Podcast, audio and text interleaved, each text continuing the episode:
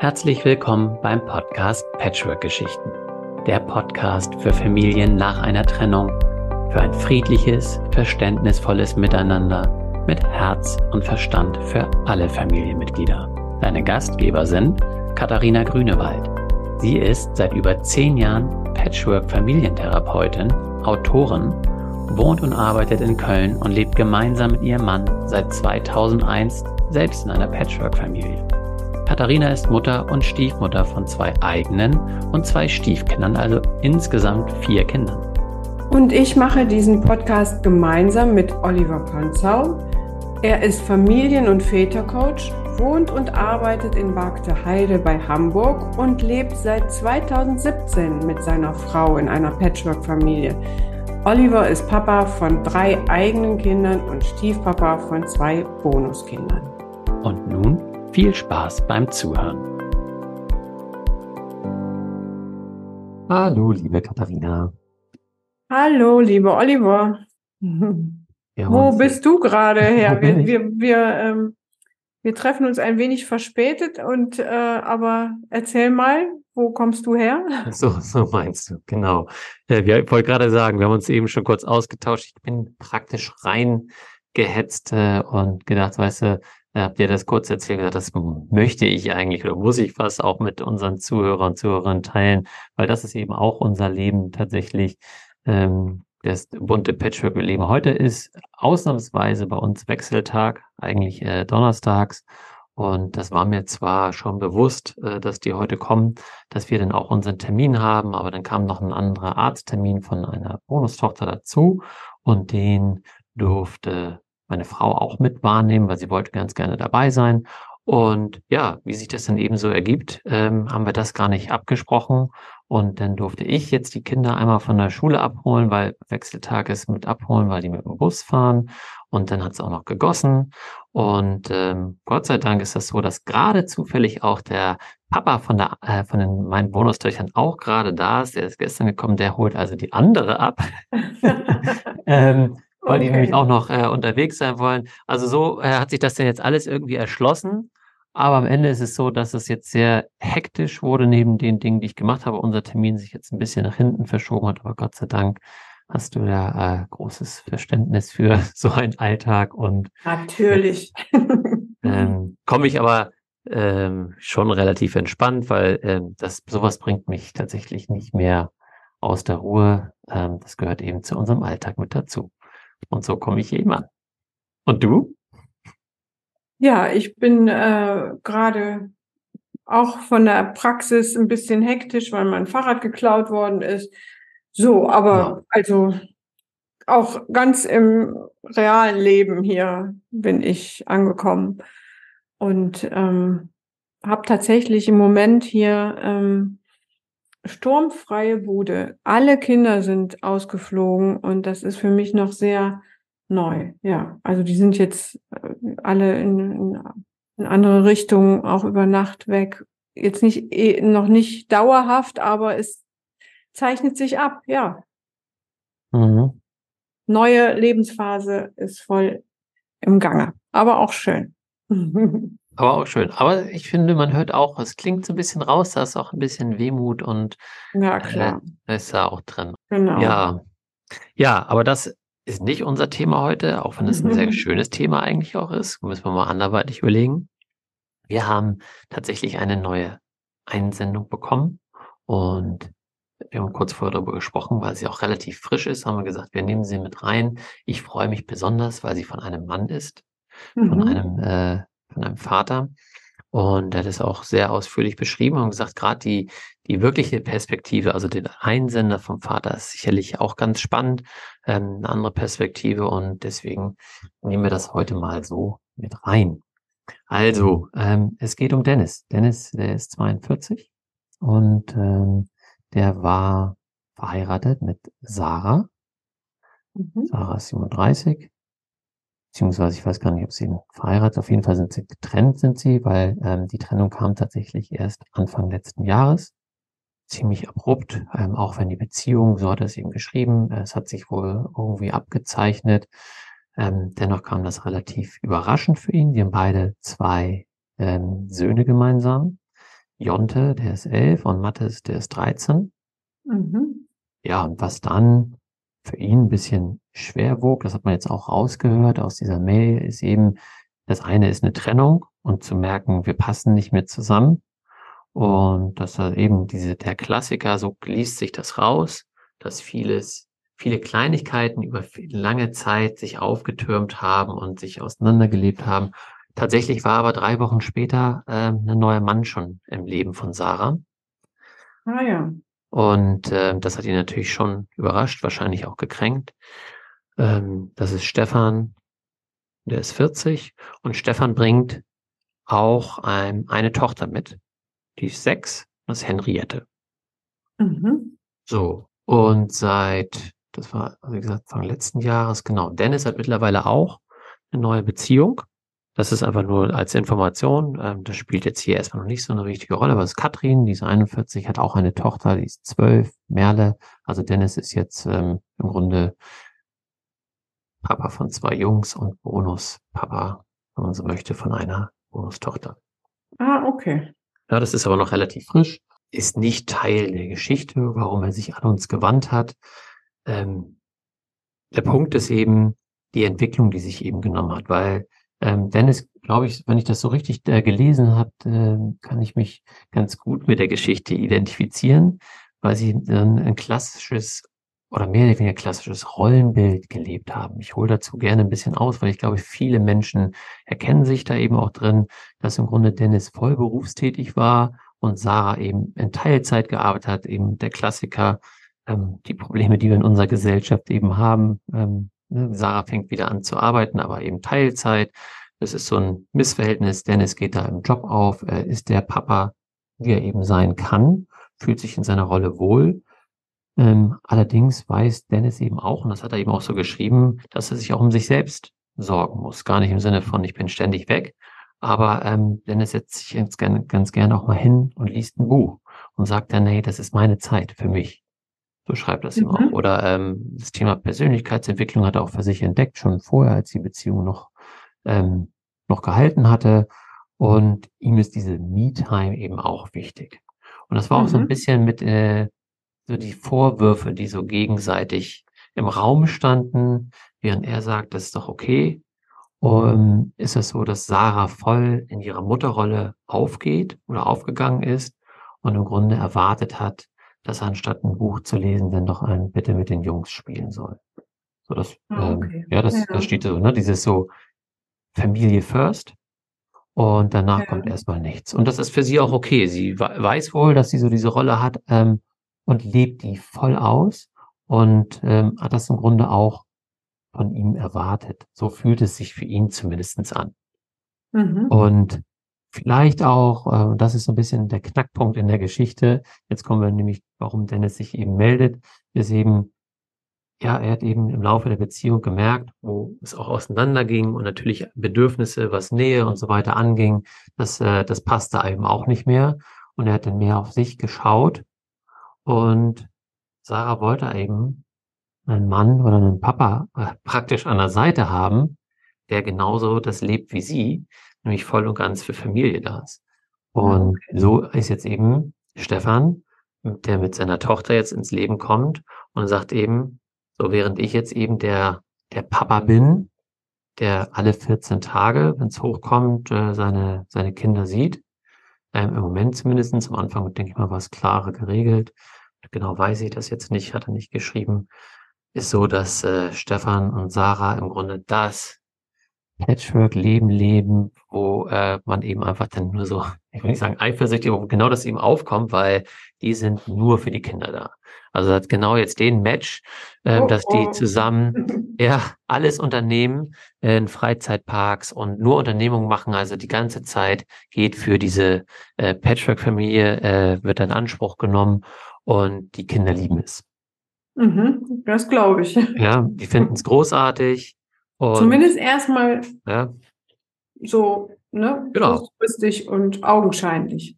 Will ich doch ja, schon klar. hier eine kleine Anmerkung machen. Mhm. So, und man ahnt wahrscheinlich schon, wo so ein bisschen die Reise hingeht.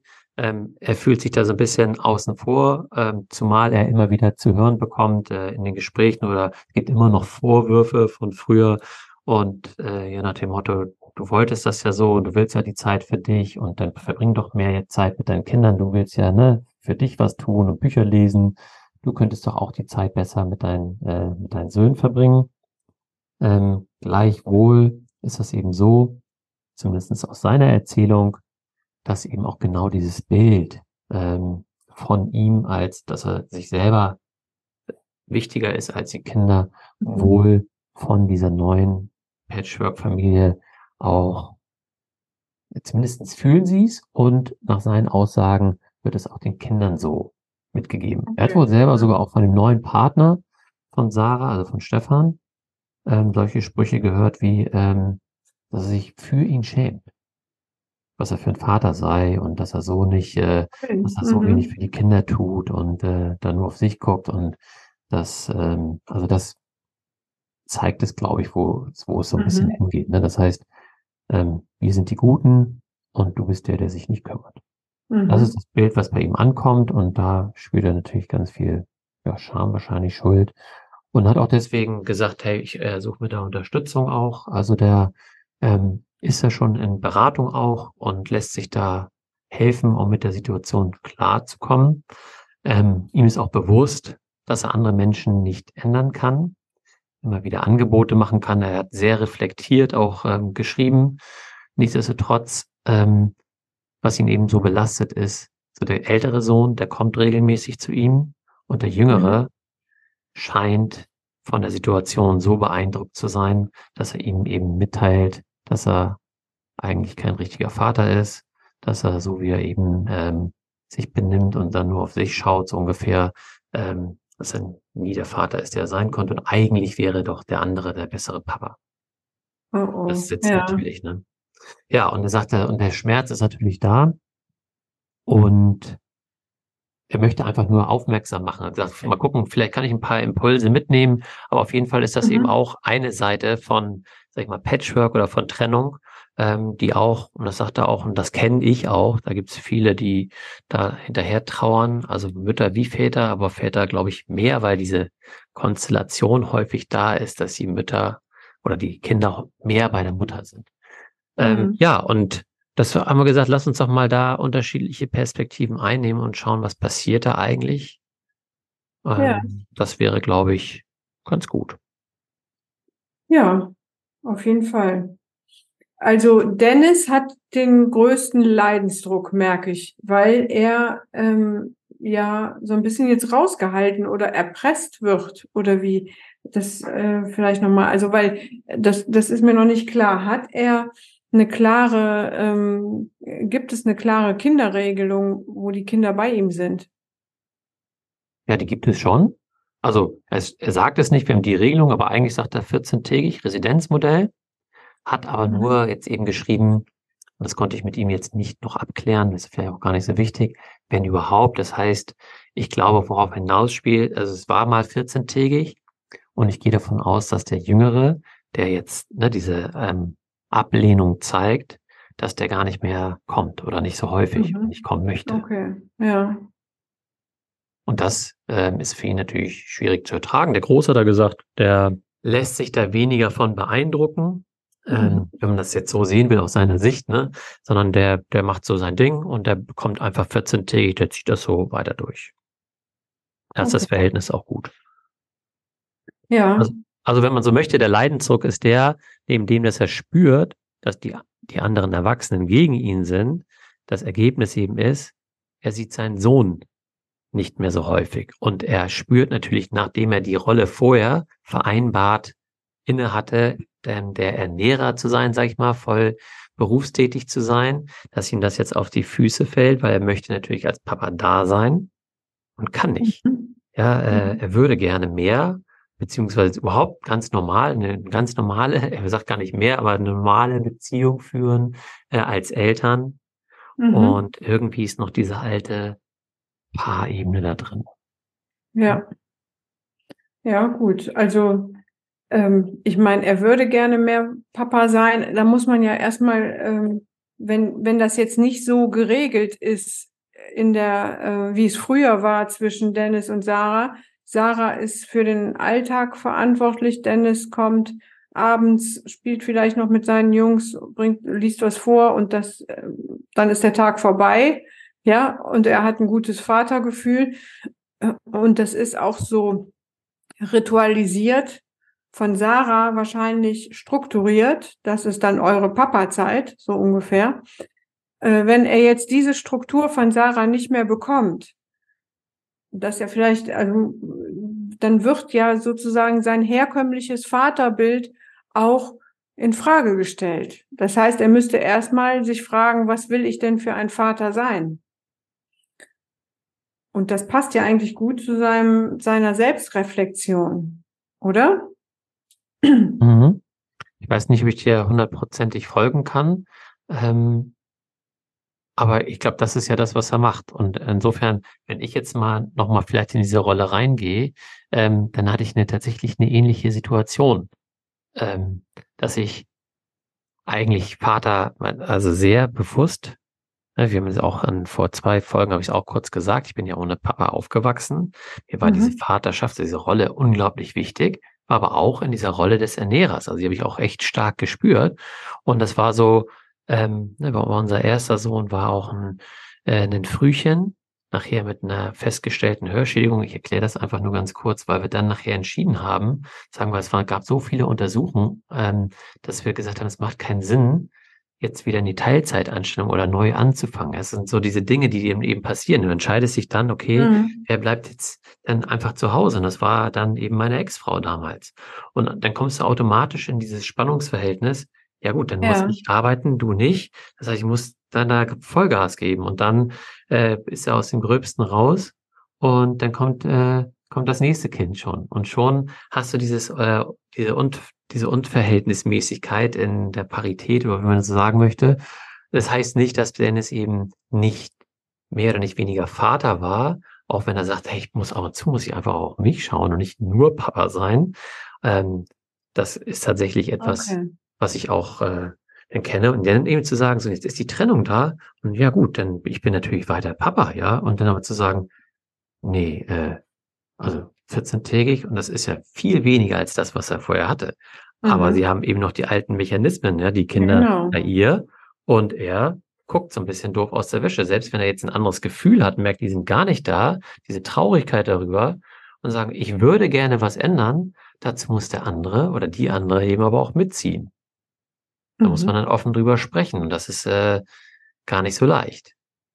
Genau, das ist, das heißt, da haben wir einen Konflikt auf der Elternebene, dass äh, ähm, wie sieht denn, weil eigentlich sind sie sich ja einig, Sarah will ja auch, dass Dennis sich mehr um die, um die Söhne kümmert, äh, aber hat dann natürlich ganz konkrete Vorstellungen, wie er das tun soll. Und Dennis will den ähm, Kontakt zu seinen Söhnen natürlich nicht ähm, abbrechen, abreißen lassen und hat ja erstmal diese zweiwöchigen Kontakte. Und jetzt, wenn der Bionte sagt, ich will nicht kommen, das wäre ja auch schon ein Konflikt. Wie geht man auf der Elternebene damit um? Also er müsste sozusagen richtig sich positionieren und sagen, ich bin der Vater, du kommst. Du bist ja noch keine 18 und das habe ich so mit deiner Mutter abgemacht, vielleicht sogar auch gerichtsmäßig. Gibt es da ein Urteil? Keine Ahnung. Nee, also Aufenthaltsbestimmungsrecht, also so weit könnte man es tatsächlich ja kommen lassen. Ähm, du, das ist die Zeit, in der du, mein lieber Sohn, bei mir bist. Ganz klare mhm. Grenzen setzen. Das, das kann man so machen. Jetzt geht's aber, das finde ich spannend, dass, dass gerade du das sagst, weil ähm, das könnte man so machen. Ich finde, es klingt tatsächlich auch sehr hart und dann ist es ja wiederum so, es ist ja mein Sohn. Und wenn mein Sohn sagt, er möchte nicht und auch was ich ihm gesagt habe, das Gefühl mir vermittelt, er möchte nicht, weil er, weil ich nicht der richtige Papa bin. Und kommt natürlich auch dazu, da gehören immer zwei dazu. Wenn Sarah, auch wenn sie eigentlich möchte, dass, ähm, dass er sich richtig kümmert, ist ja auch irgendwie noch eine Verletzung da und da ist ja jemand, der sich kümmert und sie sieht gar keine Veranlassung, ähm, da Jonte umzustimmen, also auf der Elternebene zu sagen, du bist dein Papa, ähm, doch, das haben wir ja. so vereinbart, das wird bestimmt gut. Also auch da positiv zu sprechen, sagen, ach, du willst nicht? Nee, kann ich. Und vielleicht auch noch so ein Spruch, ja gut, ja klar, wenn Papa sich nicht kümmert, dann, ja, dann bleibt man lieber hier. Ja. Ich weiß das, nicht, aber das genau. geht natürlich ganz schnell. Dann, ne? Nee, aber es ist, äh, also klar, verstehe ich, aber es ist Elternarbeit, dass der Rahmen, ein sicherer Rahmen äh, da sein darf. Also es muss ein, um eine Beziehung, eigenständige Beziehung aufzubauen, und sei es jetzt in dieser Situation mit meinem elfjährigen Sohn, brauche ich einen sicheren Rahmen. Mhm. Und den muss ich erstmal mit der Mutter herstellen. Dazu heißt, dass diese Zeiten, äh, die wir abgesprochen haben, auch stattfinden, unabhängig davon, was das Kind will. Ja, also wenn ah. Björn sagt, ich will nicht zu dir, Papa, du bist kein, du bist gar nicht so ein guter Papa, dann ist das Bjontes gutes Recht, und ich finde es auch eigentlich ein gutes Zeichen, dass er sich traut, das zu sagen. Und es ist ein Konflikt zwischen Bionte und Dennis. Und um diesen Konflikt ähm, behandeln zu können, aus, diese Auseinandersetzung führen zu können, braucht es einen gesicherten Rahmen. Und den hat man nur, wenn auch Sarah bereit ist zu sagen, Bionte, so leid es mir tut, das ist nun mal dein Vater, da muss er hin. Und dann hätten sie einen äh, gesicherten Rahmen, wo sie sich auseinandersetzen könnten. Mhm. Bin ich, bin ich auch voll bei dir. Ich weiß ja aber auch, also ja. ne, in dieser Arbeit ja. ist ja klar, vielleicht werden wir eben aufgezeigt, zumindest aus Dennis Perspektive, welche Perspektive ähm, Sarah eben innehat und sagt ja, ähm, sie will ja nur das Beste, weil sie ist ja Familie, also sie ist ja Mutter und sie, ne, sie schaut danach. Das heißt, ähm, wenn es ihm da nicht gut mitgeht, also wenn sie dem nicht zustimmt und das nicht erkennt, dass da die Elternebene ist und dass sie beide dafür sorgen müssen, dass sie, ähm, dass die beiden Jungs dann ein gesundes mhm. Verhältnis auch haben, dass sie das steuern können, eben durch, äh, durch die Art, wie sie eben Elternleben vorleben, mhm. ähm, wird es halt schwierig. Also wie, genau.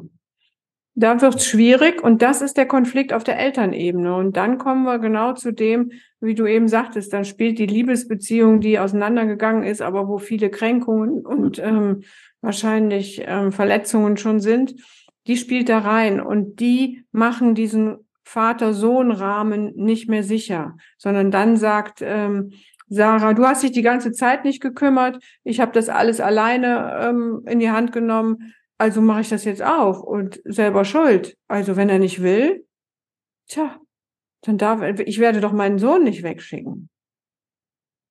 Oder ich werde doch meinen Sohn nicht zwingen, ähm, zu einem Menschen zu gehen, der nicht zuverlässig ist oder der sich nicht mit ihm beschäftigen möchte. Ja, das ist jetzt Sarahs Position. Und das mhm. ist aber natürlich schwierig, weil wenn man das so, wenn man so über seinen Ex-Partner spricht, dann, ich habe das jetzt auch extra ein bisschen überspitzt schon gesagt, dann hört man ja die Kränkung schon fast raus. Mhm. Ja, so was Trotziges.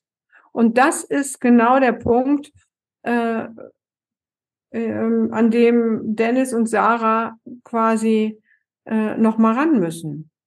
Und Sarah hat jetzt nicht den Leidensdruck, weil sie hat Stefan, und lebt ja ihr Leben. Also sie hat sich entschlossen, das will ich auch nochmal so klar sagen, sie hat sich entschlossen, ihr, ob bewusstes oder unbewusstes Bild von Familie zu behalten mhm. und sich dann von dem Mann zu trennen, der nicht in ihre Vorstellung passt. Also, weil diese, vor, diese beiden Optionen hat man ja immer. Entweder trennt man sich von diesem Familienbild, von diesem unbewussten Leitbild, was da heißt, Vater, Mutter, zwei Kinder, Schaukel im Garten, Auto vor der Tür, kann man noch ein paar Hunde dabei, wie auch immer, ja. Also das hat jeder eine andere Variante. Das ist noch so sehr verankert in unserer Gesellschaft, auch wenn wir mittlerweile von Co-Parenting, Rainbow Families, ähm, was weiß ich, äh, Regenbogen, Patchwork sowieso, was weiß ich, was ja. halt ja, also neue Familienmodelle, ja bunte neue Familienmodelle. Aber es ist so, es ist ja über ja. Jahrtausende verankert. Also ist ja so. Genau. Also, ne? also so, das ist ja der Wunsch von allen Menschen so, ne, wo wir nach streben, den perfekten Partner mit den nachher den perfekten Kindern im Haus. Genau das ist ja, ja da eigentlich der Wunsch von uns, genau. Genau. Und ähm, dann liegt es daran, welchem Bild oder welcher Instanz, so würde ich jetzt in, in einer Behandlung vorgehen, überlasse ich eigentlich die Regie. Wenn ich diesem womöglich unbewussten Bild die Regie über, überlasse für meinen Familienalltag, dann äh, hat jetzt Sarah in dem Fall keine andere Chance, als sich äh, von Dennis zu trennen, weil der äh, nimmt diesen Part des Versorgers und des ähm, ja, Family First Vaters nicht ein, den sie aber gerne in ihrem Bild noch hat. Die andere Variante, die ich auch immer wieder propagiere, auch in meinen Behandlungen, ist ja zu gucken, ähm, jetzt habe ich diesen Partner und ich habe mindestens zwei gute Gründe, ähm, da nochmal zu gucken, was ist das denn für ein Mann, weil ich habe zwei Kinder mit dem. Und ähm, dann behalte ich den doch und lasse lieber mein Bild los als den Partner, den ich habe. Ja, aber leider können sie ja nicht in die Vergangenheit reisen, um das zu ändern. Und das ja. ist ja der, der Heilungsprozess.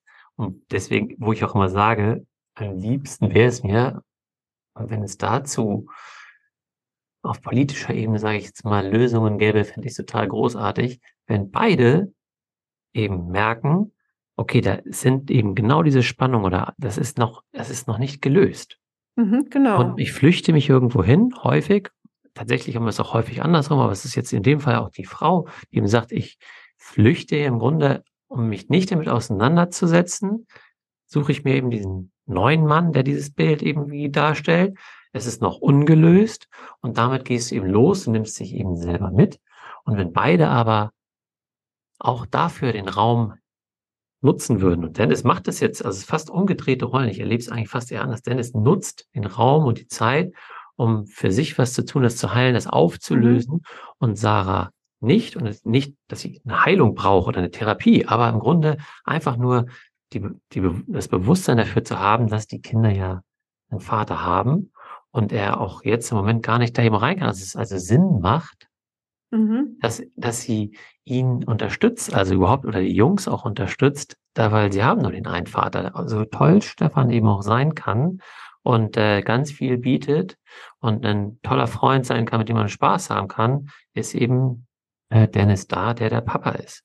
Und ja. äh, sie tut gut daran für ihre Söhne, ähm, tatsächlich das zu stärken, eher als äh, das andere, also da, das zu lösen oder das ja, ja, es ist ja es ist ja so ein bisschen so, ähm, sie hat einen neuen Mann, aber kann das Alte weiterleben.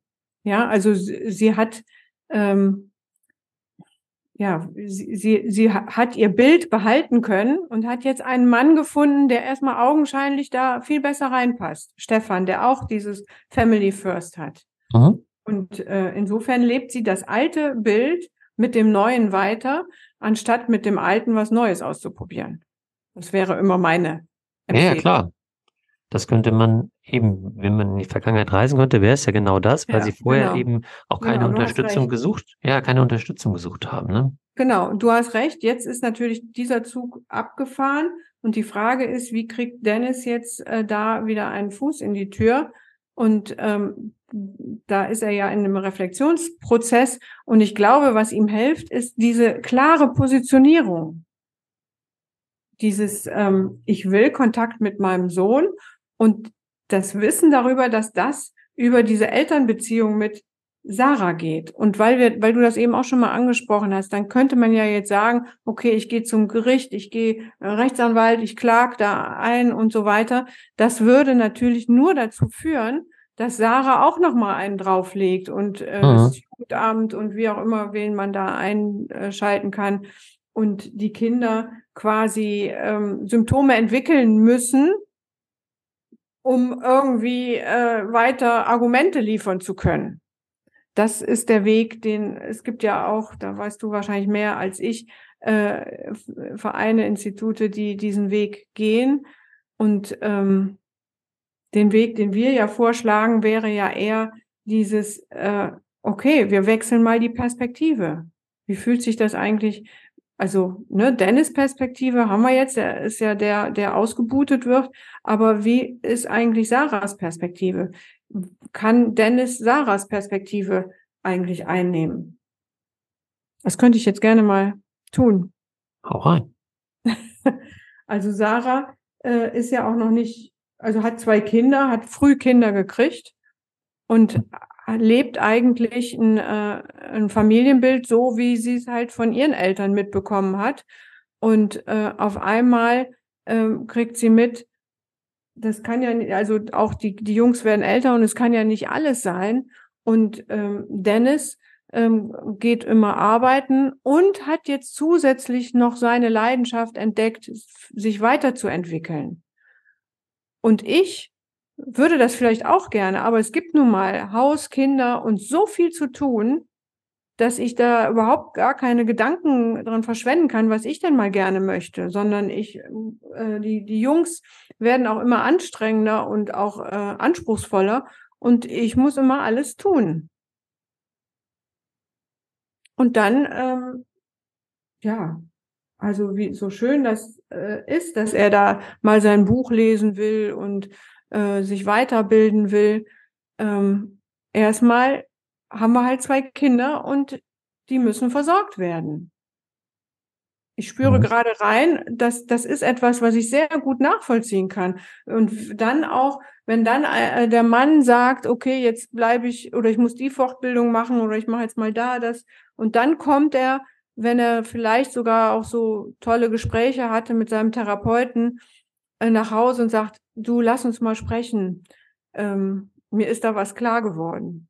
Da könnte ich, wenn ich gerade noch geguckt habe, wie mache ich das äh, und wie verabrede ich die Jungs und dass ich dann auch noch das, den Geburtstag vorbereiten kann und wie auch immer, da, dann könnte ich aus, äh, also dann könnte ich explodieren, ehrlich gesagt.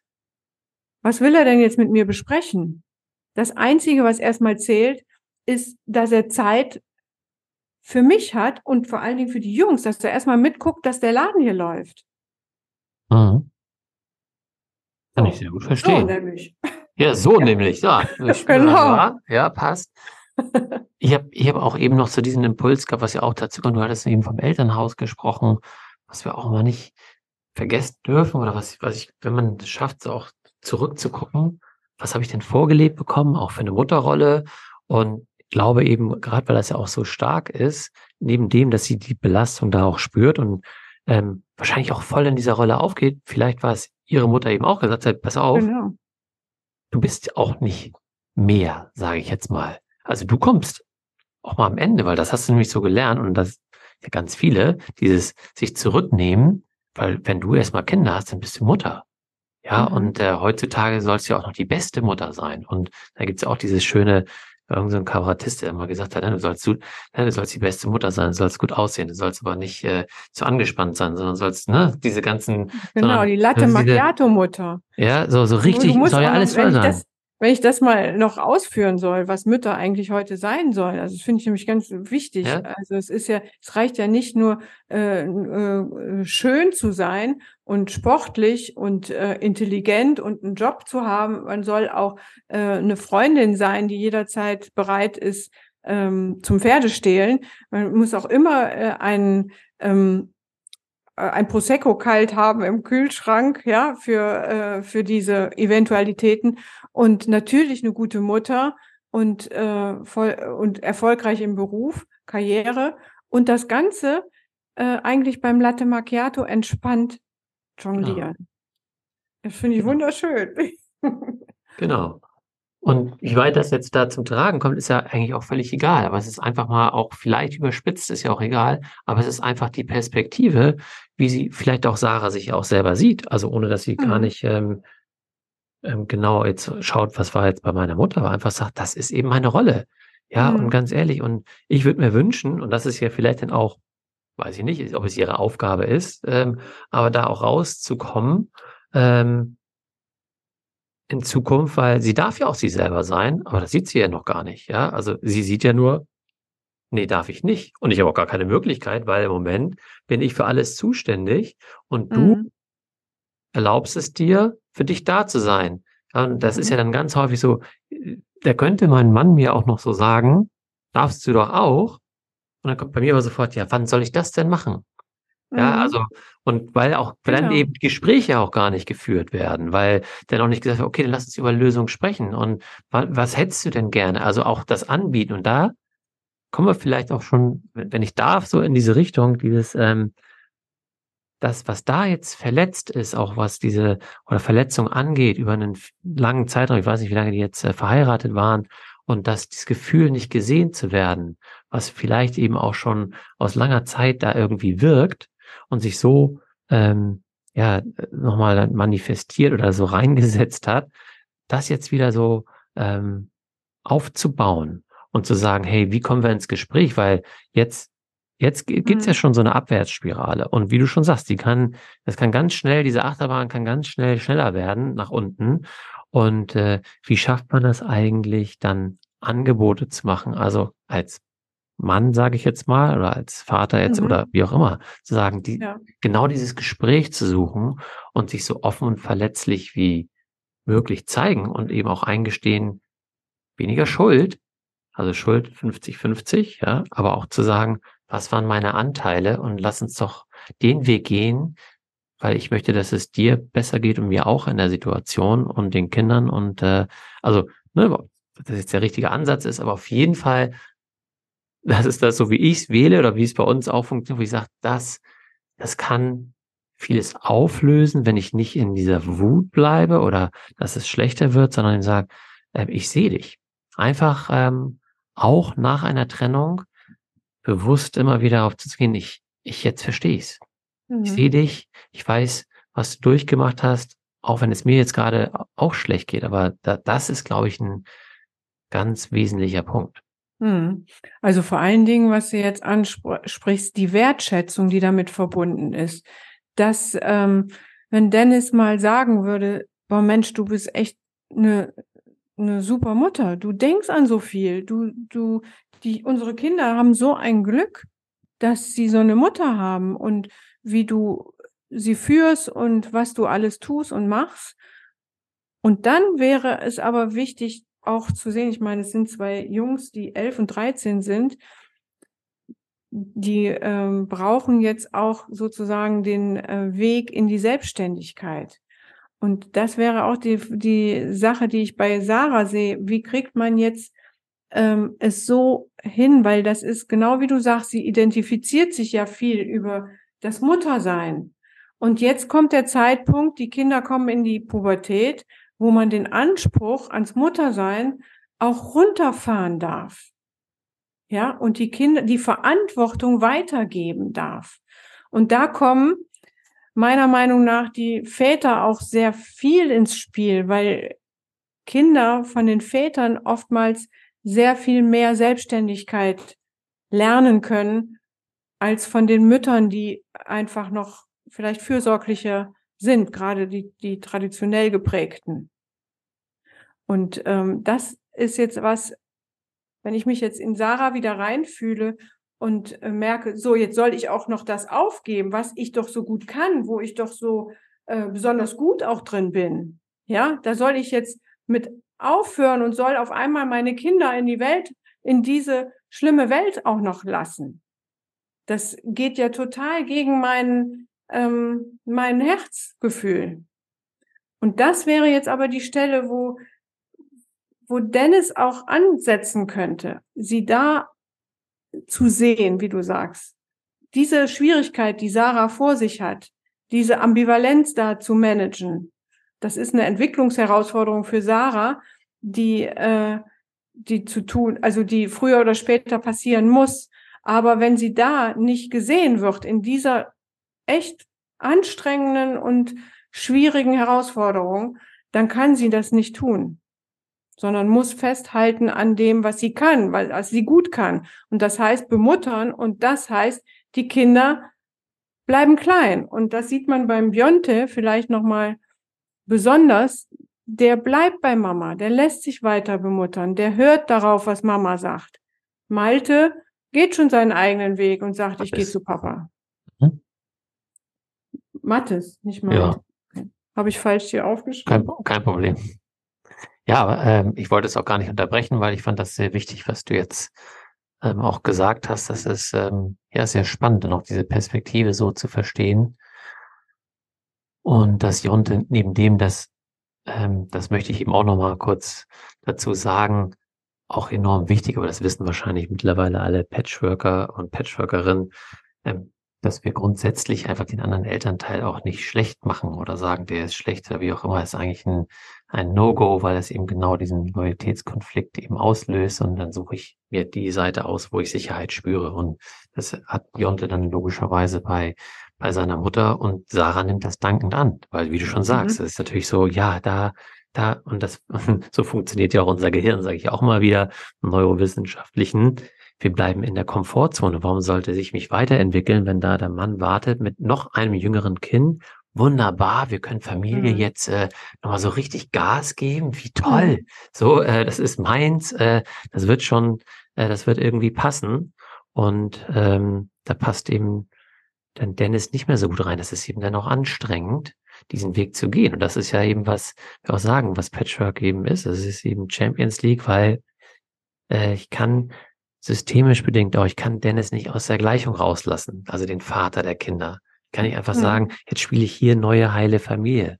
Und ähm, ähm, das zu erkennen ist wichtig. Und wie wir jetzt eben schon gesagt haben, dass für Dennis diese Perspektive auch zu sehen, komplizierter wird es wahrscheinlich, ähm, tatsächlich ins Gespräch zu kommen. Ja, ähm, das stimmt. Weil aber da, ich meine, ja. da wäre ja, wäre die Lösung, auch ins Gespräch zu kommen, indem man erstmal sieht, wie du es eben ja auch gesagt hast, sieht, was Sarah tut und auch sieht, was sie äh, getan hat und was ihre Strategie vielleicht jetzt ist, um nicht ähm, aus ihrer Komfortzone rauszukommen. Und wenn man das sieht und das bestätigt, dann kann eigentlich eine Entwicklung nicht aufgehalten werden.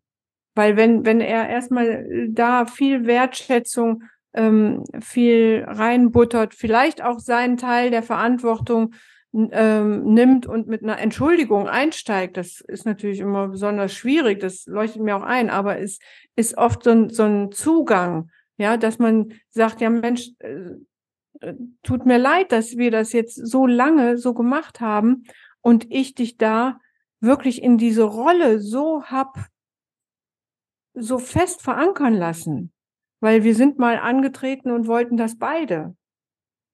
Und dann habe ich dich da allein gelassen, so dass du alles, die ganze Verantwortung und die ganze Rolle dir so angezogen hast, dass du es jetzt so schwer hast, da rauszukommen. Also vielleicht mit anderen Worten, weiß ich nicht, aber so, dass man, dass Sarah sich da gesehen fühlt, gewertschätzt fühlt und dann kann wieder Vertrauen entstehen, ein, eine Gesprächsbasis. Mhm. Ja, ich bin voll bei dir. Tatsächlich auch ein Weg, den, äh, den ich auch ähm, genauso gegangen bin, weil ich gemerkt habe, das kann der einzige Weg nur sein, eben zu sagen, so schwer es eben auch ist, ähm, ja, dass ich da diese, weil aus dieser, aus diesen Verletzungen, die jetzt ja logischerweise da sind, weil es wird ja noch viel mehr passiert sein, und dann werden diese Wunden werden ja tiefer. Und jetzt aber daraus zu gehen und sagen, so verletzt und mit diesen klaffenden Wunden gehe ich jetzt auf dich zu mhm. und äh, kann sein, dass ich da eine volle Breitseite bekomme und nichts zurückbekomme. Aber es hat eben dann eben auch damit zu tun, ja, aber du bleibst dann das, was du eigentlich spürst, dass du eigentlich eben dann ein Mensch ist, die du ja mal geliebt hast. Und die jetzt, wenn du das verstehst, ihre Perspektive, die ja nur aus ihrer Perspektive heraus handelt, mhm. nicht weil sie ein schlechter Mensch ist, sondern weil sie gar nicht anders kann. Und sagst, ich sehe das und sagen, und deswegen, weil ich da einfach als Mitmensch, beziehungsweise weil du die Mutter bist, trotzdem ähm, das vielleicht verstehen kann, wenn sie das nicht sofort annehmen kann.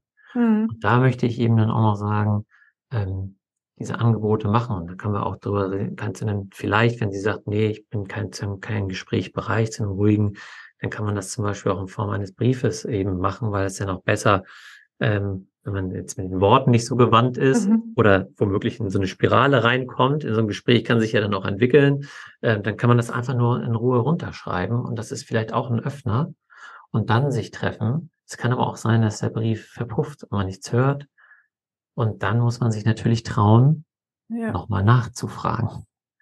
Ähm, ja. Kann ich auch sagen. Es ist, weil das, äh, wenn jemand so verletzt ist, oder und das ist ja auch, mhm. wenn Dennis sagt, ja Moment, ich bin doch auch verletzt.